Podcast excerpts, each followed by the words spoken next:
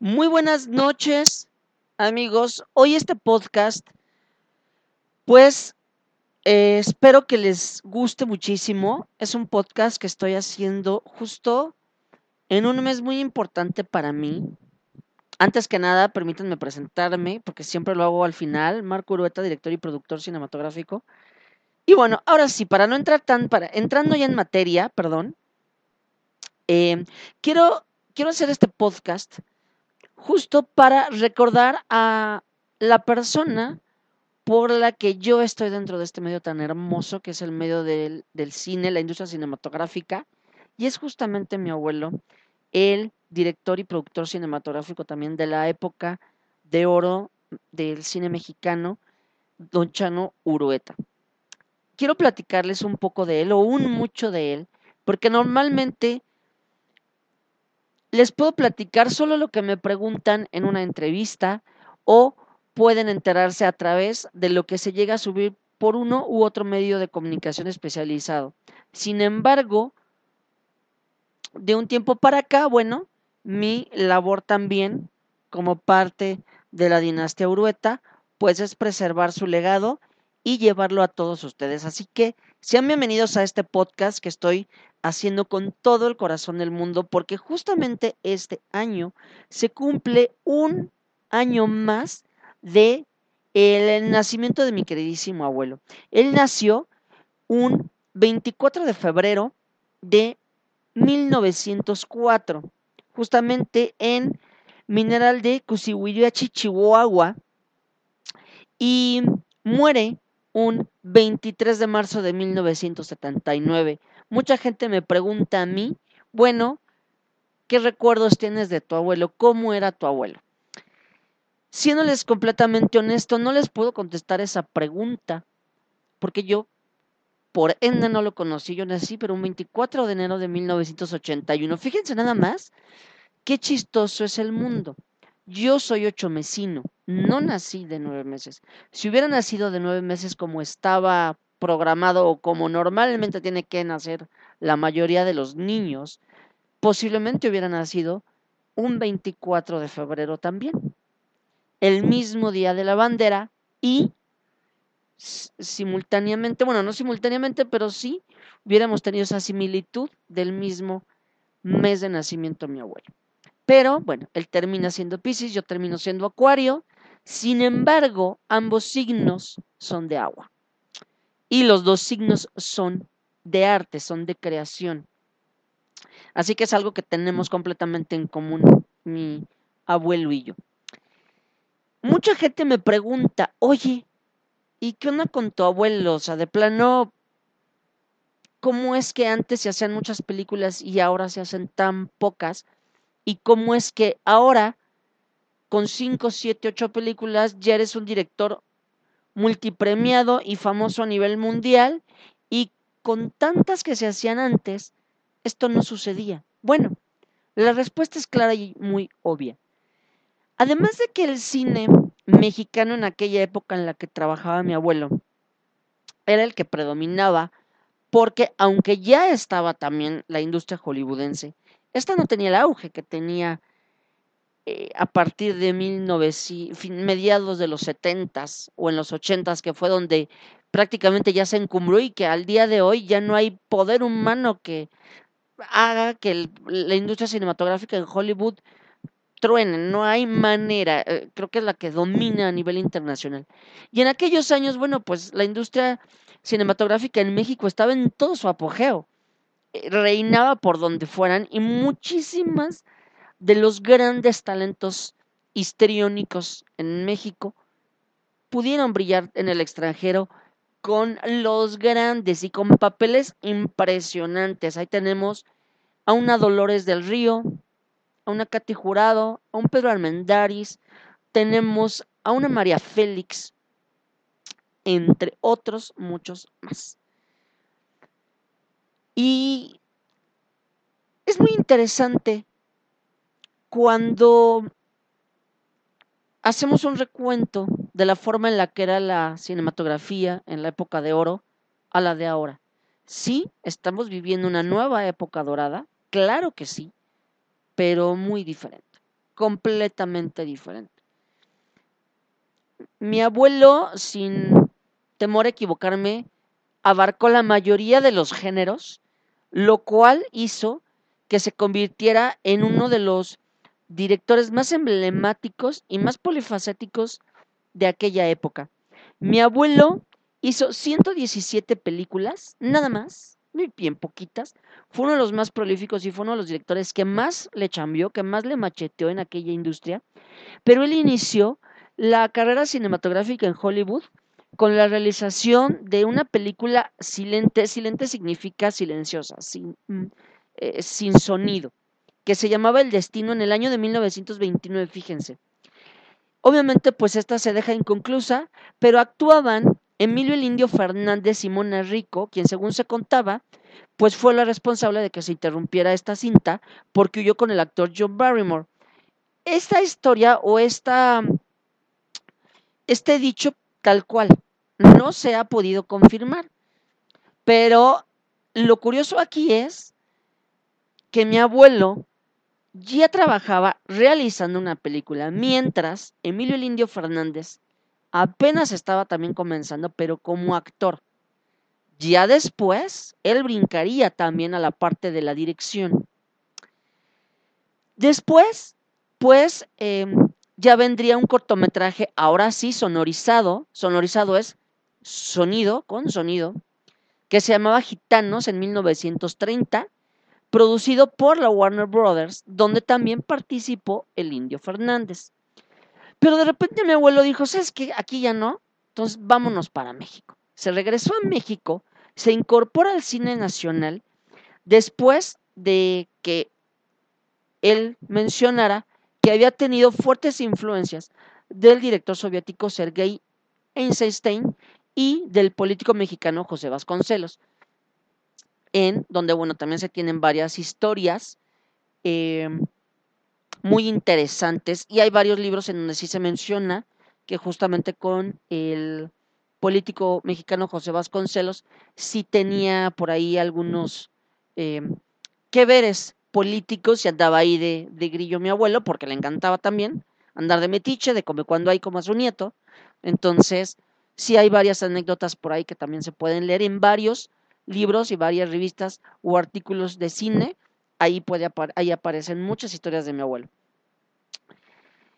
Como les comentaba, él realiza 117 películas, pero entre ellas destacan Jalisco nunca pierde del año de 1937, Los hombres de mal de 1938, Los de abajo de 1939, que es un peliculón muy bueno que justamente pude ver en pantalla gigante en la Cineteca Nacional, casa de todos los directores.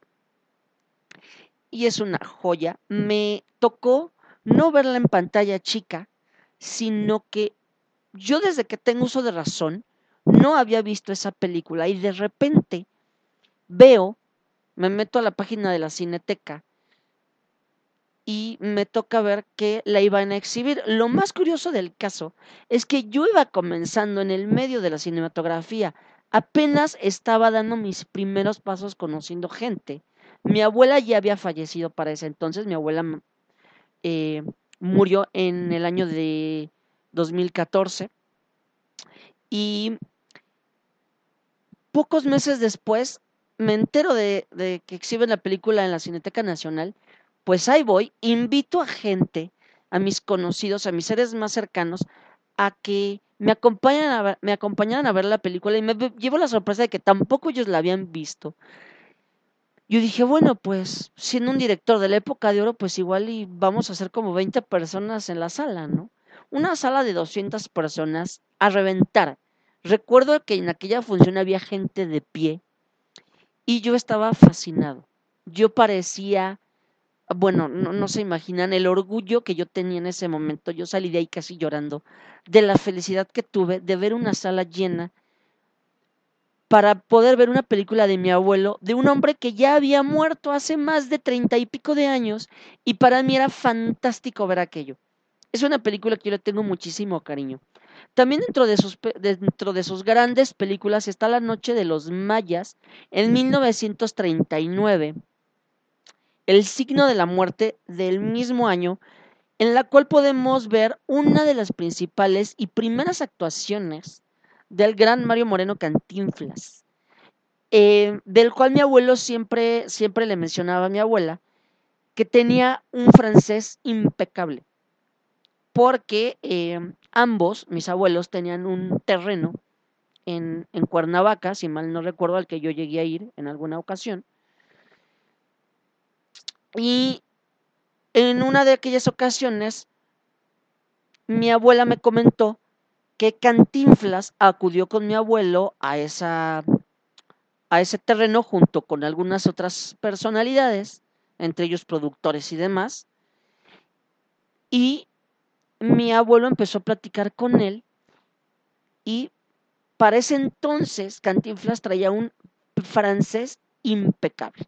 Imagínense ya después, pues ya el señor encumbrado y ya ganando hasta globos de oro y demás, pues como no, no iba a perfeccionar inglés, francés y todo lo que se les ocurriera. Pero, pues esa es una de las pocas anécdotas que se me vienen a la mente.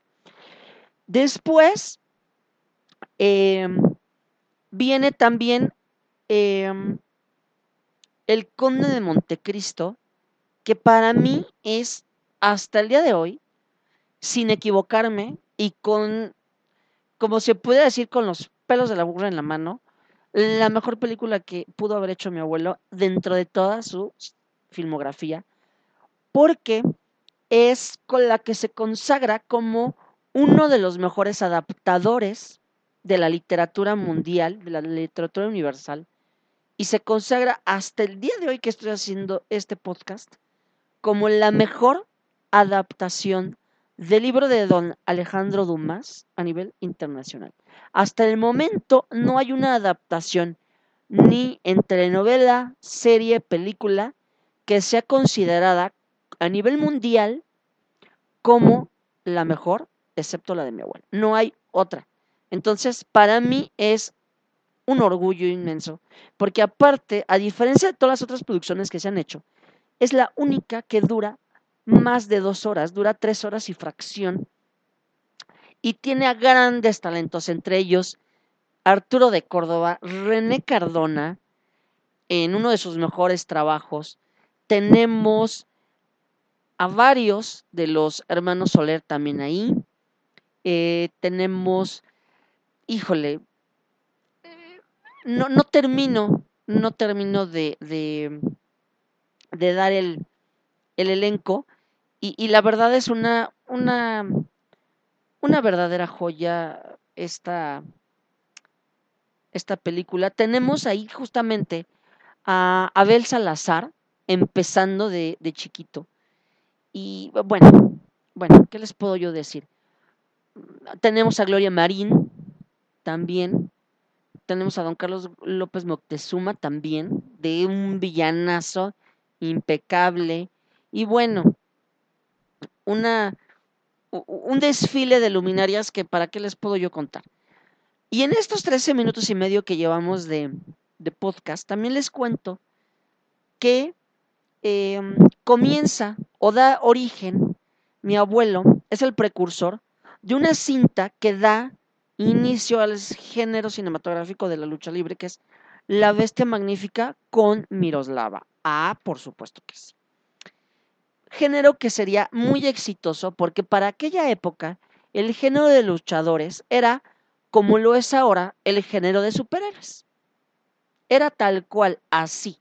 Así que ya se imaginarán. De ahí, bueno, podemos sacar infinidad también de títulos, tanto, no nada más por parte de, mi abuelo, sino de otros directores que después dieron cauce y por eso es que fue un trancazo, pero eh, prácticamente con la bestia magnífica nace el género de luchadores. Y lo curioso es que a mi abuelo se le recuerda muchísimo por ese género y por esa película. También viene el largometraje El monstruo resucitado de 1953, en donde también participa la actriz checa Miroslava. Y ahí él se convierte en uno de los más, más destacados directores de los años dorados, como lo comentaba, pero por el género del terror.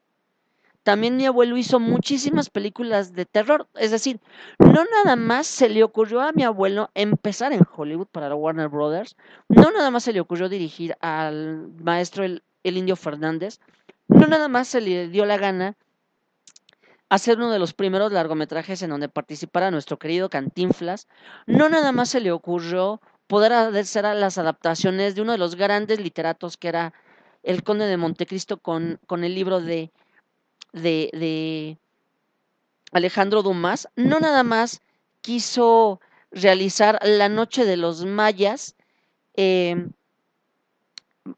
que es un peliculón, ya lo tienen que ver, no nada más em, quiso realizar la adaptación también de Los Hombres del Mar de Margarita Urueta, y no nada más se le ocurrió realizar o dar vida a un género cinematográfico que era el de luchadores, sino además dijo, yo aquí no me quedo quieto y vamos ahora, pero incursionar en el género del terror.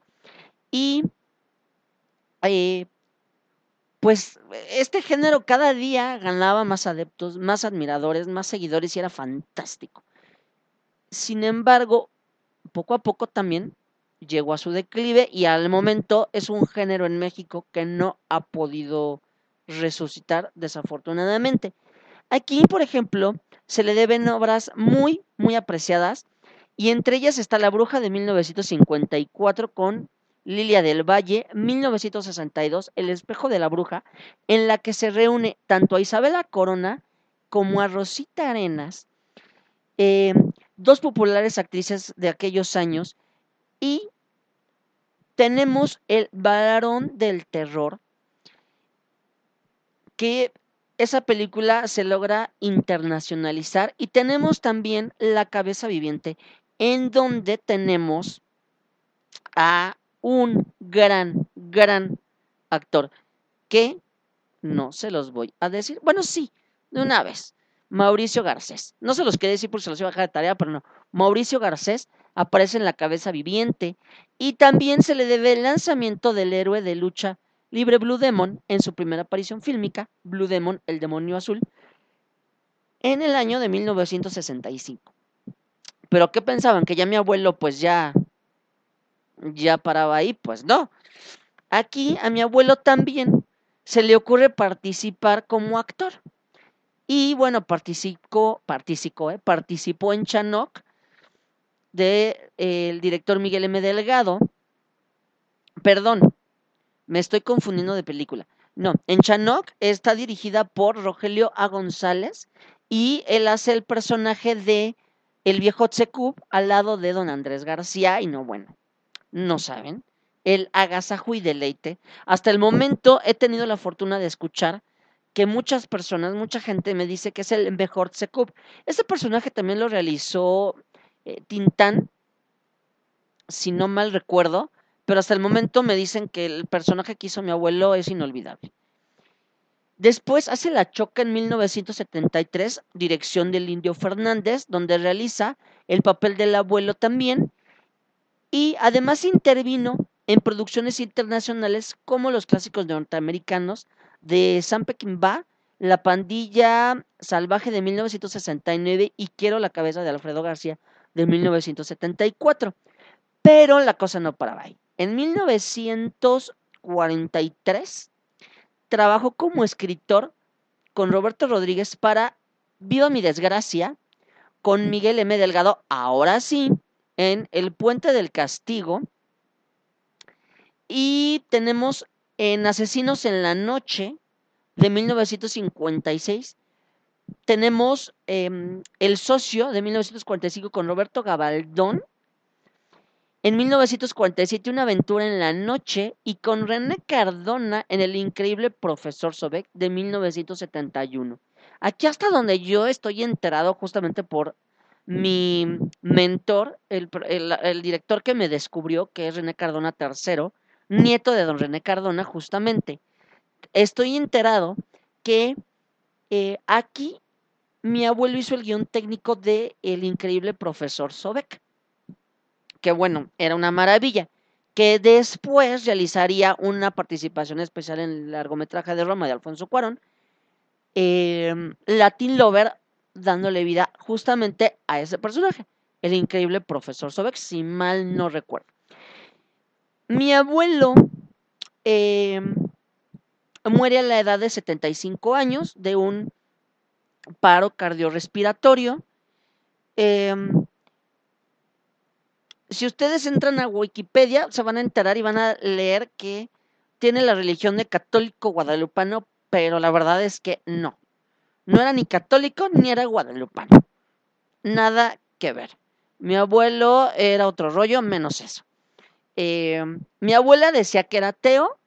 Yo sé que no era ateo.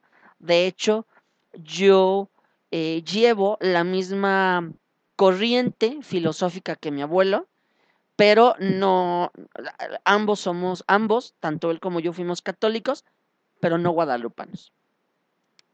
Eh, mi abuela me contaba que él, en, eh, justamente para hacer mención en cuanto a religiones se refiere, mi abuelo me contaba, mi abuela me contaba que él en los sets de grabación, bueno, de filmación, porque en aquella época sí se filmaba, ahora se graba por ser era digital, me comentaba que ponía en la entrada un anuncio grande en el que se decía que no aceptaba que entraran monjas, jotos, ni viscos.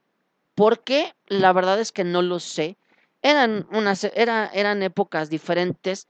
Era un hombre, em, por lo que me ha contado toda mi familia, demasiado rudo, eh, muy cuadrado para algunas cosas, pero muy visionario. Entonces, la verdad es que él habrá sabido por qué motivo eh, tenía esa visión. La verdad es que no lo sé, pero como bien dice el dicho, lo que no es en tu año, pues no es en tu daño. Él es hijo de don Jesús Uruetal, quien se le conocía como el príncipe de la palabra, era un orador y diplomático mexicano también, y de Tarsila Sierra O'Reilly. Mm, fue esposo de mi abuela Edelmira Horta Rodríguez, a quien él le llamaba la chipilinga. Justamente en mi película El llanto del Alcatraz hacemos mención especial a una parte de la historia de ellos.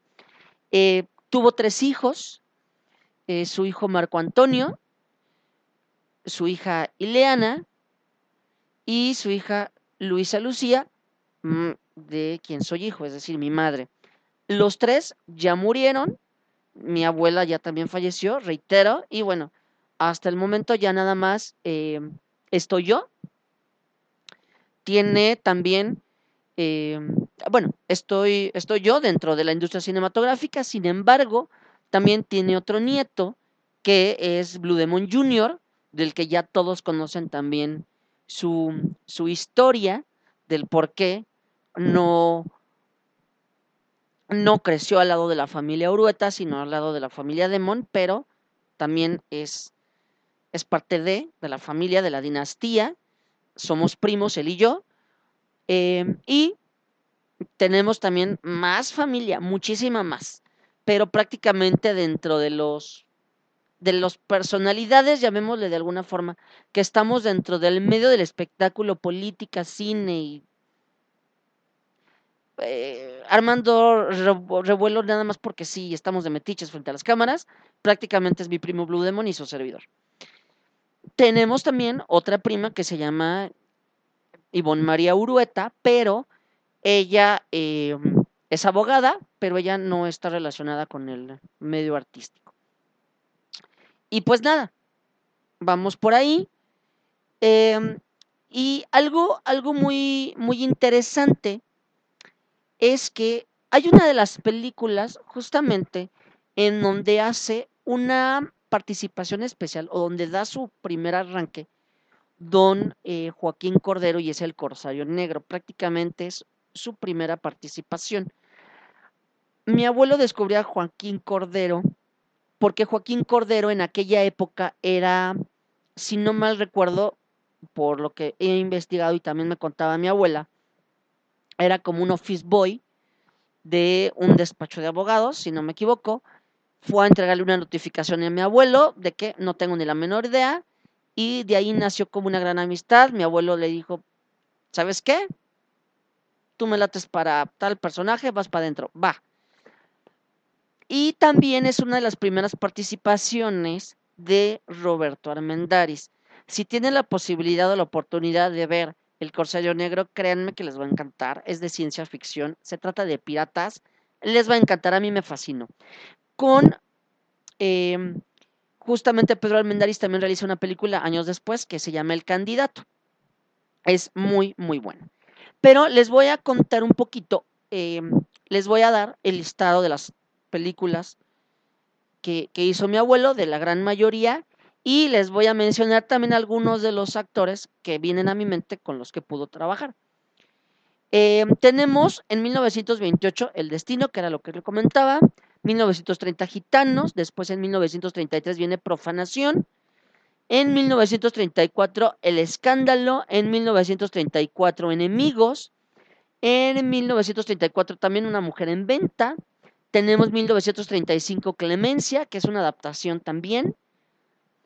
Tenemos en 1936 sistemas de riego en Ciudad de Chihuahua y en Ciudad de Nuevo León.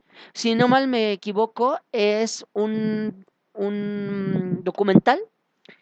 En 1937, pues tenemos Jalisco Nunca Pierde. En 1938, Canción del Alma. Hombres de Mar en el mismo año. María en el mismo año. Mi candidato en el mismo año. El signo de la muerte en el año del, del 39. Y La Noche de los Mayas. Si se dan cuenta, ahí fueron dos películas en un mismo año, El signo de la muerte y La noche de los mayas. En 1940 también hace dos películas, que viene mi marido y Los de abajo. Em, tenemos, por ejemplo, en, pues en 1934 hizo tres películas, por ejemplo. Tenemos en 1941 la, Liga de la, la Liga de las Canciones. En 1942 El Conde de Montecristo.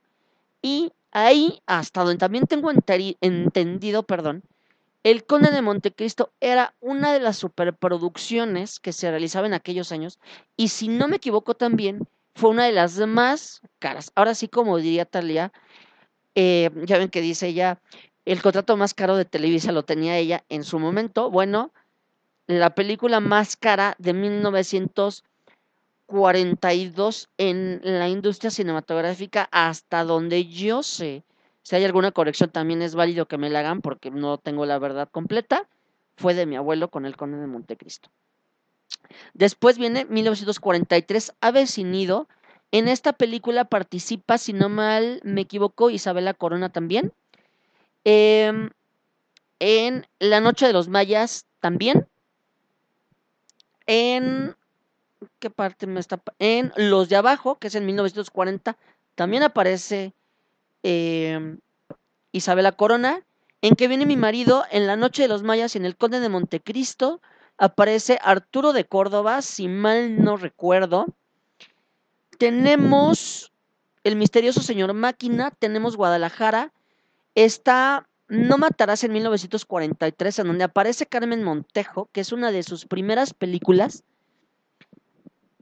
Más bien, sí, es la segunda película, si no me equivoco, de Carmen Montejo que de hecho la historia con Carmen Montejo es que mi abuelo es quien em, le da la patada de la suerte mm, de manera perfecta y él es el creador del el nombre de Carmen Montejo que venía de Cuba, conocida como la muñeca Sánchez. Si me preguntan, y aquí lo voy a decir, si me preguntan, oye, si es cierto que tu abuelo tuvo un romance con Carmen Montejo. A mí me hubiera encantado decir que no. La verdad, me encantaría decir que no, pero sí. Sí, palabras dichas por mi abuela, lo digo en este podcast, sí. Justamente tuvieron un amorío bastante fuerte, bastante, un romance, un idilio bastante elevado. Mi abuela haciendo entripados, porque bueno, para los que conocieron a mi abuela, sabrán que era una mujer de armas tomar, pero pues sí. Sí, efectivamente, eh, tuvo un, romance muy fuerte con Carmen Montejo.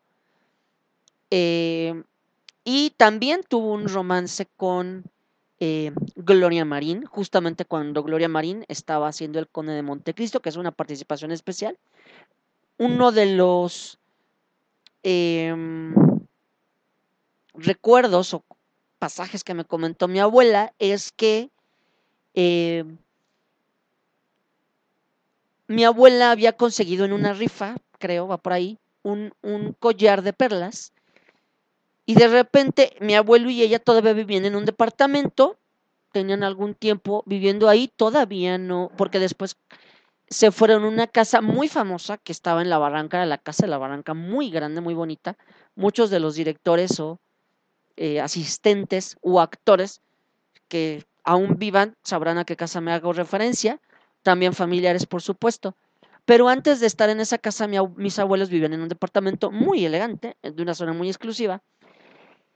Y em, en el departamento de enfrente creo que se hospedaba, eh, creo que vivía Gloria Marín precisamente, y de repente, no sé cómo se abre la puerta, mi abuela y, o mi abuela se entera de que estaba ahí mi abuelo, no me acuerdo bien cómo está el show, y de repente pues mi, mi, mi, queridísima Gloria Marina en las piernas de mi, de mi abuelo o de mi tubuilito, como yo le decía de niño, yo de chiquito le decía a mi abuelo, no le decía abuelo, le decía tubuilito, ¿no? Aunque yo no lo conocí, pero yo le preguntaba cuando me contaba las anécdotas mi abuela o lo veía en televisión, yo le decía, ay, mira, ese es mi tubuilito, ¿no?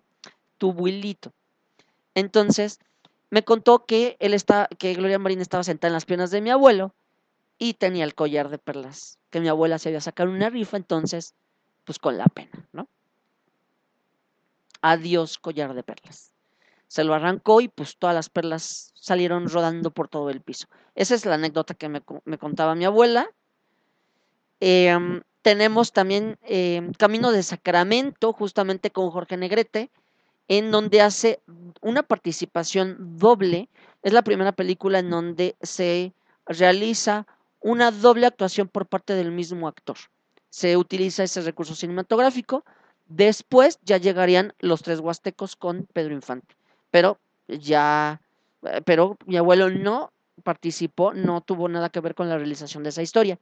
Después, el recuerdo de aquella noche, el superhombre, La Noche y tú, donde viene ya Gloria Marín, Mujer, de pecado en pecado, El Deseo, En los Altos de Jalisco, Em, la Carne Manda, La Feria de Jalisco, La Norteña de mis Amores, La Santa del Barrio, Se la llevó el Remington con Luis Aguilar.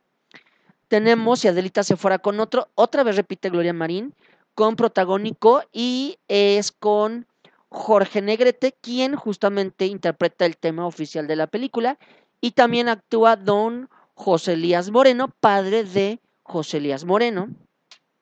Don Salmas en el mundo, El abandonado, El gran campeón, No me quieras tanto, Rayito de luna, Ventarrón, em, que es una de las grandes películas, justamente ahí participa David Silva, Yo maté a Juan Charrasqueado, Al son del mambo, eh, que es un, peliculón, justamente em, con, si no me equivoco, es con Adalberto Martínez Resortes y aparece también... Em, Don Damaso Pérez Prado, si no me equivoco, ahí aparece música de él.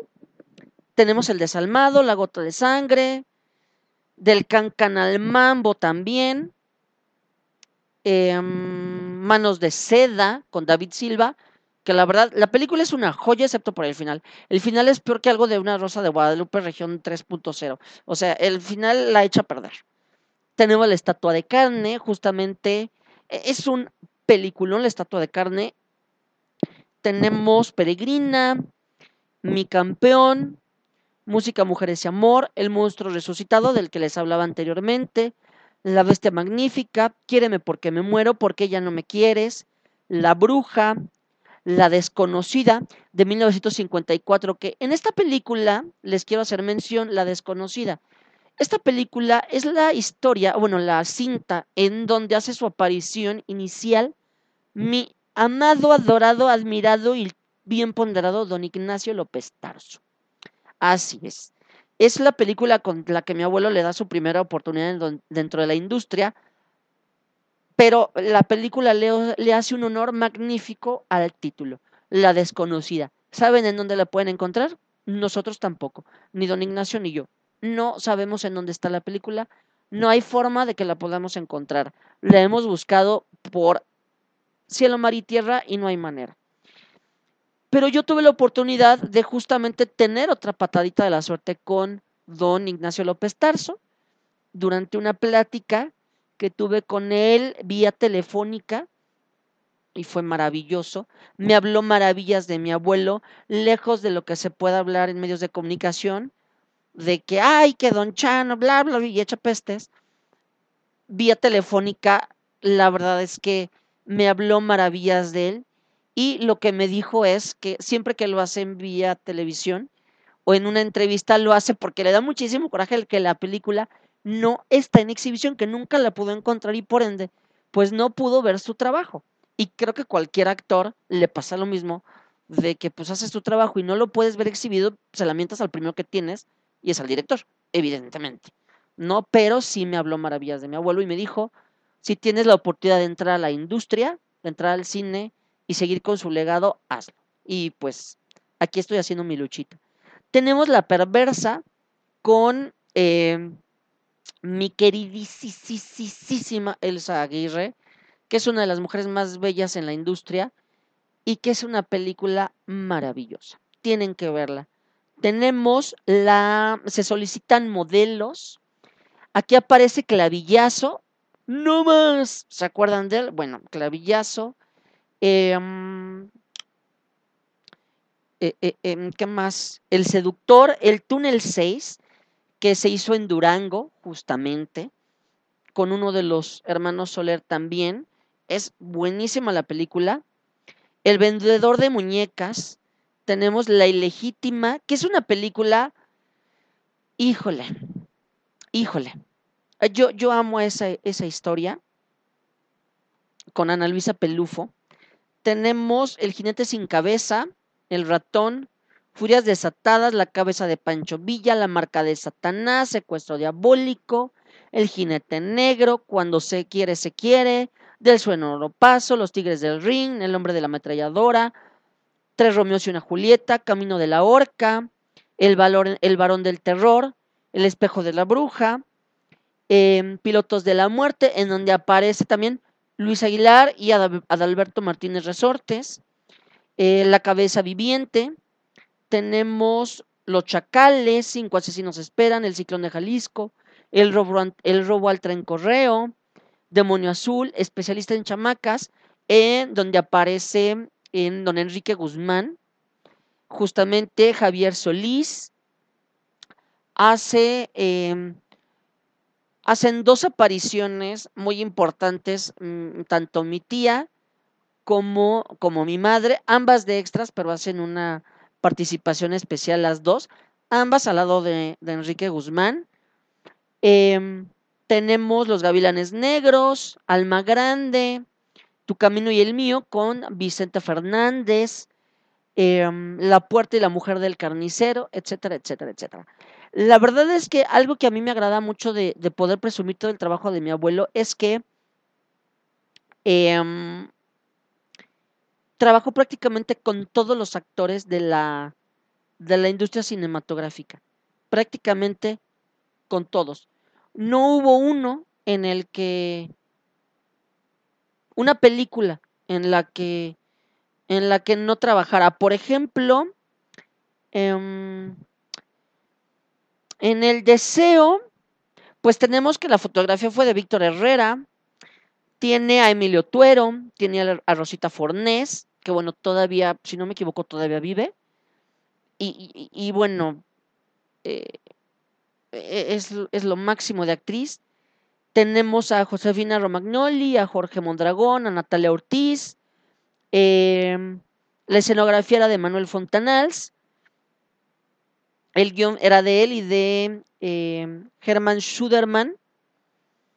Tenemos. Mm, déjenme ver. Les estoy buscando más o menos qué, qué tenemos. Por ejemplo, Viva mi desgracia, que es otra de las, de las películas, pues el reparto era María Antonieta Pons, Dolores Camarillo y Eduardo Rosamena, y me estoy llevando la, la,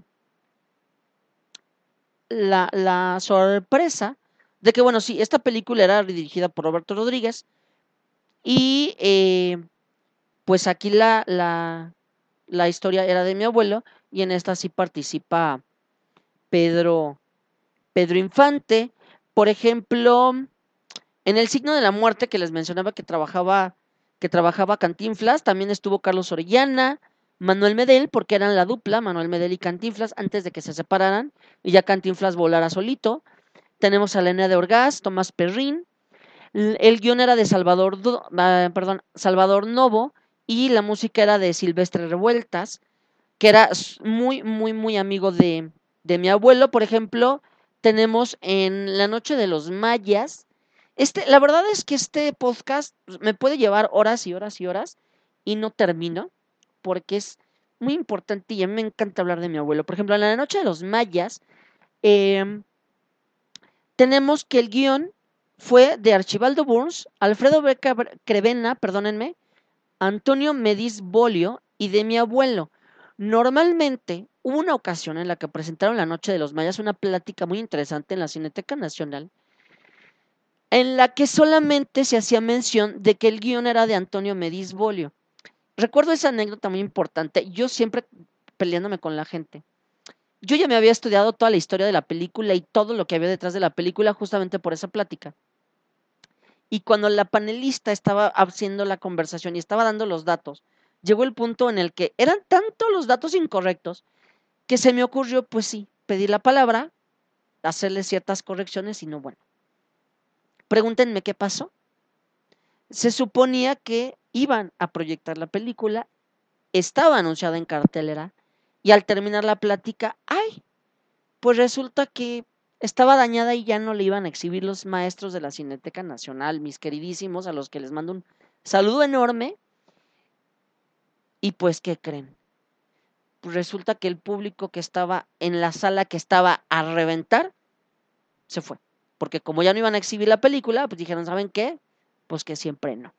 Iban a poner una de Bustillos de Oro y dijeron, no, pues no, nosotros venimos por la de Don Chano, así que sale, bye. Y se salieron.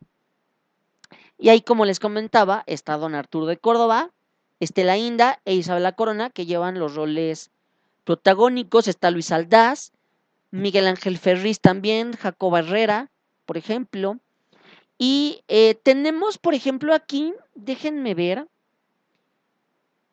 aquí sí me voy a meter a, a, Google, perdónenme, si escuchan el, el teclear, pero pues con la pena, yo lo estoy haciendo todo en vivo,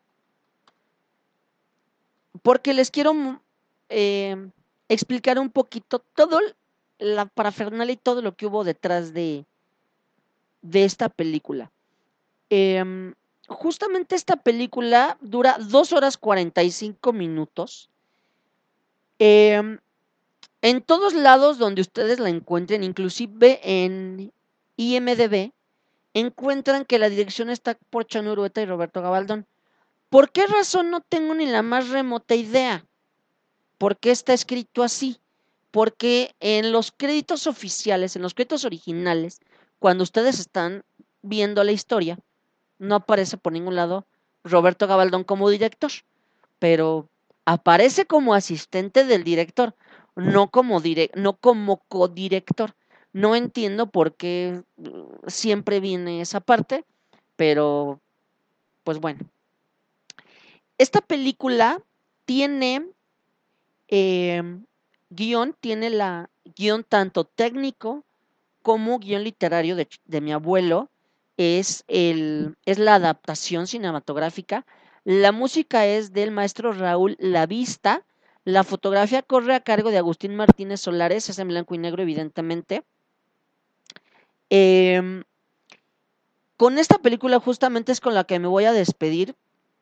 Y en mis redes sociales les voy a compartir alguna escena que encuentro ahorita en, en internet porque es una joya de historia. El reparto, chéquense nada más. Está Arturo de Córdoba, Mapi Cortés, Consuelo Frank, Julio Villarreal, René Cardona, Esperanza Baur, Domingo Soler, Gloria Marín, Miguel Arenas, Anita Blanch, Roberto Corel, Carlos López Moctezuma, Ampario Morillo, Rafael Valedón, Abel Salazar, Lupe del Castillo, Manuel Dondé, Rafael Icardo, Agustín Isunza, Tito Junco, Juan José Laboriel, Max Langler, José Morcillo, José Elías Moreno, Manuel Noriega, Blanca Rosa Otero, Arturo Soto Rangel, Ramón Sánchez, José Torbay, Víctor Urruchua, Armando Velasco, Víctor Velázquez, Roberto Cañedo, entre otros. Digo, eso nada más fue como para aventarme, ¿no? Como para iniciar. La productora fue Cinematografía Filmex, SADCB, em, y pues sí, está basada en la célebre novela de Alejandro Dumas, El Conde de Montecristo, y narra la historia de un hombre que es injustamente encarcelado junto a un anciano, quien antes de morir le revela el sitio donde está enterrado un tesoro. Cuando el hombre logra escapar de su miserable celda, cambia de identidad convirtiéndose en el acaudalado conde de Montecristo, identidad que utilizará para vengarse de aquellos que lo traicionaron y enviaron a prisión.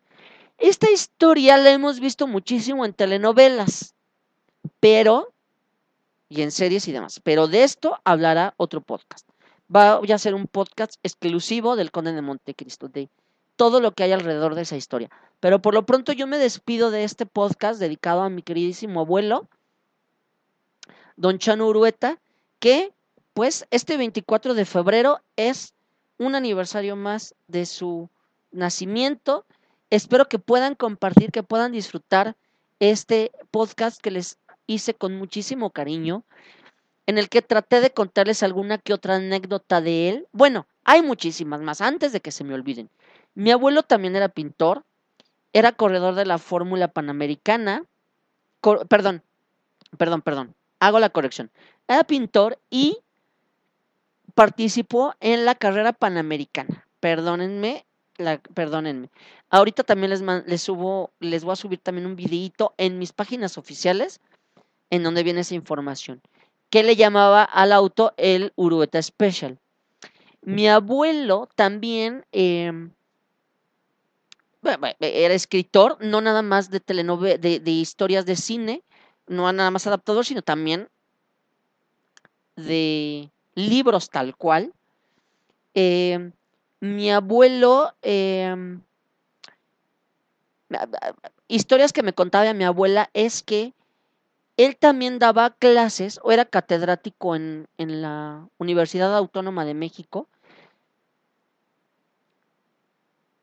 en la Universidad Nacional Autónoma de México, perdón, y que em, pues en la biblioteca de su casa, ya en la Casa de la Barranca, de las que les había hecho mención muy al inicio, tenía a toda, a toda su biblioteca repleta de jovencitos, de puros estudiantes, por la cantidad de libros que, que leía en su momento.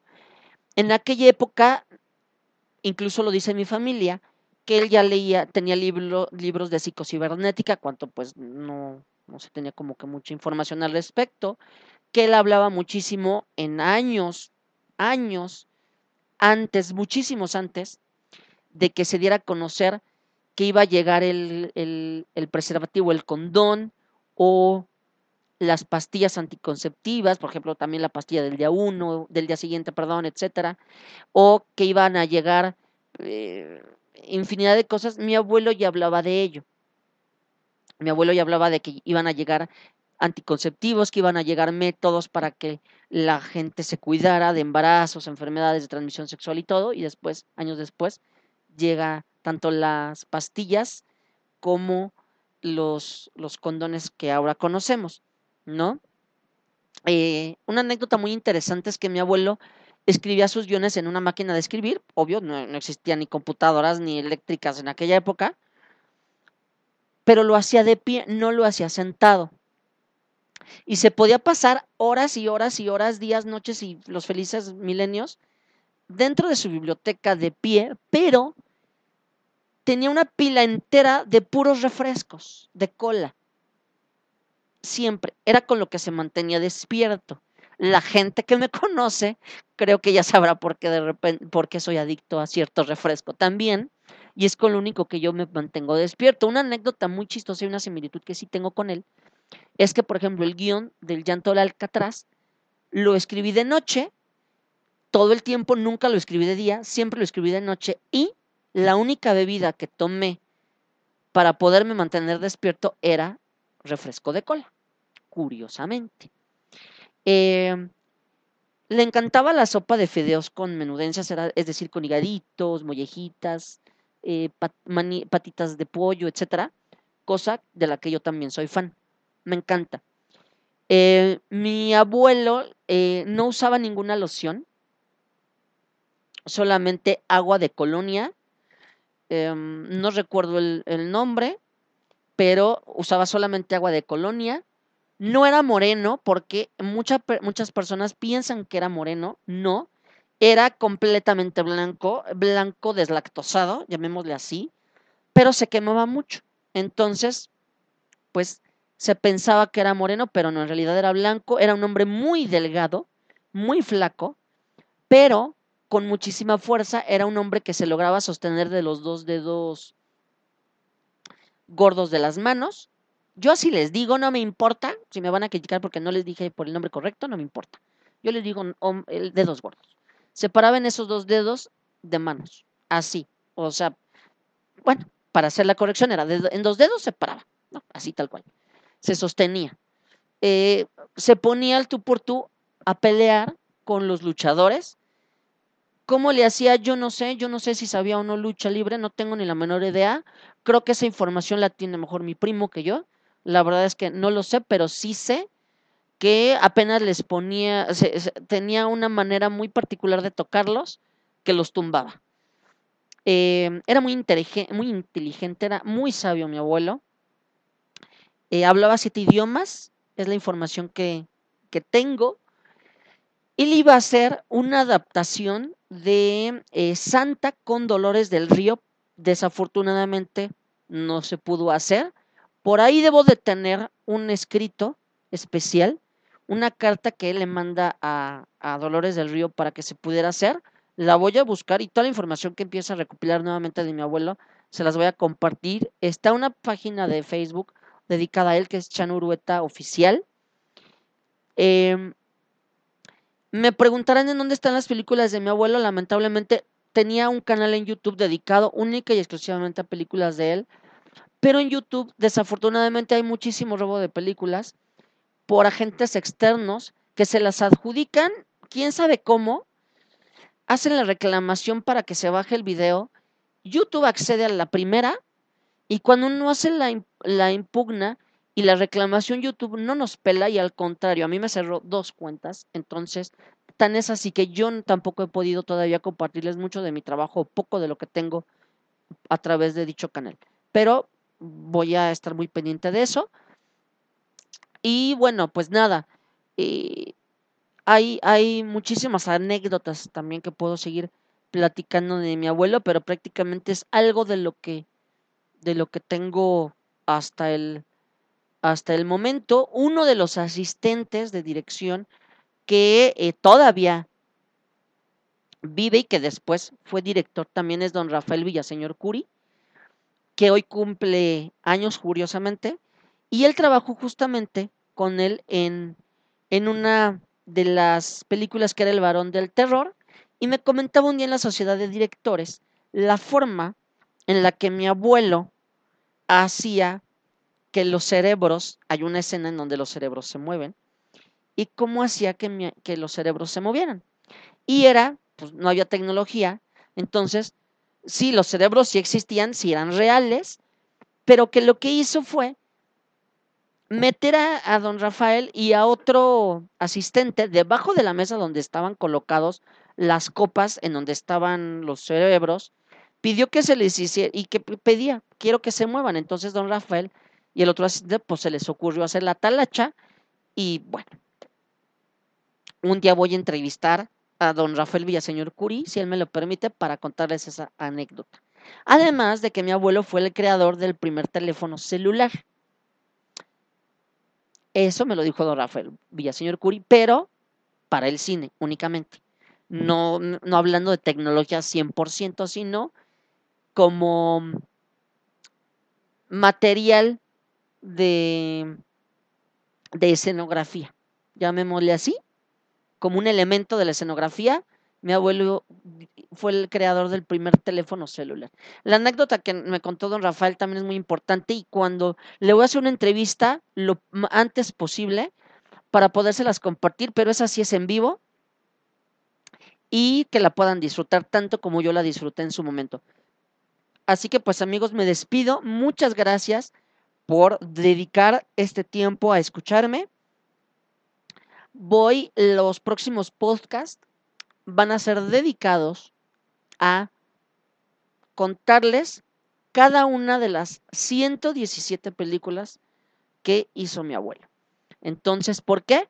Porque todo este mes y lo que resta va a ser dedicado a mi abuelo Chano Urueta, justamente porque este es su año. Todos los años son años de mi abuelo, pero este año, ¿por qué lo voy a hacer así?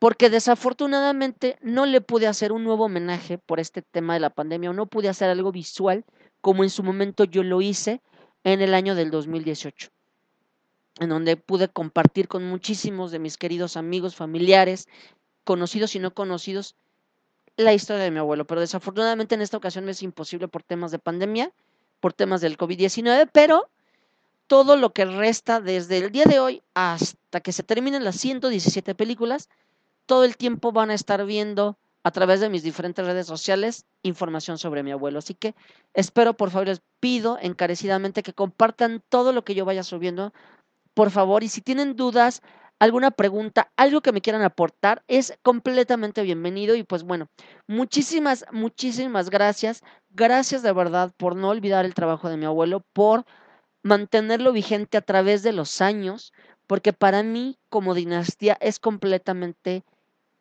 vital el que esto suceda.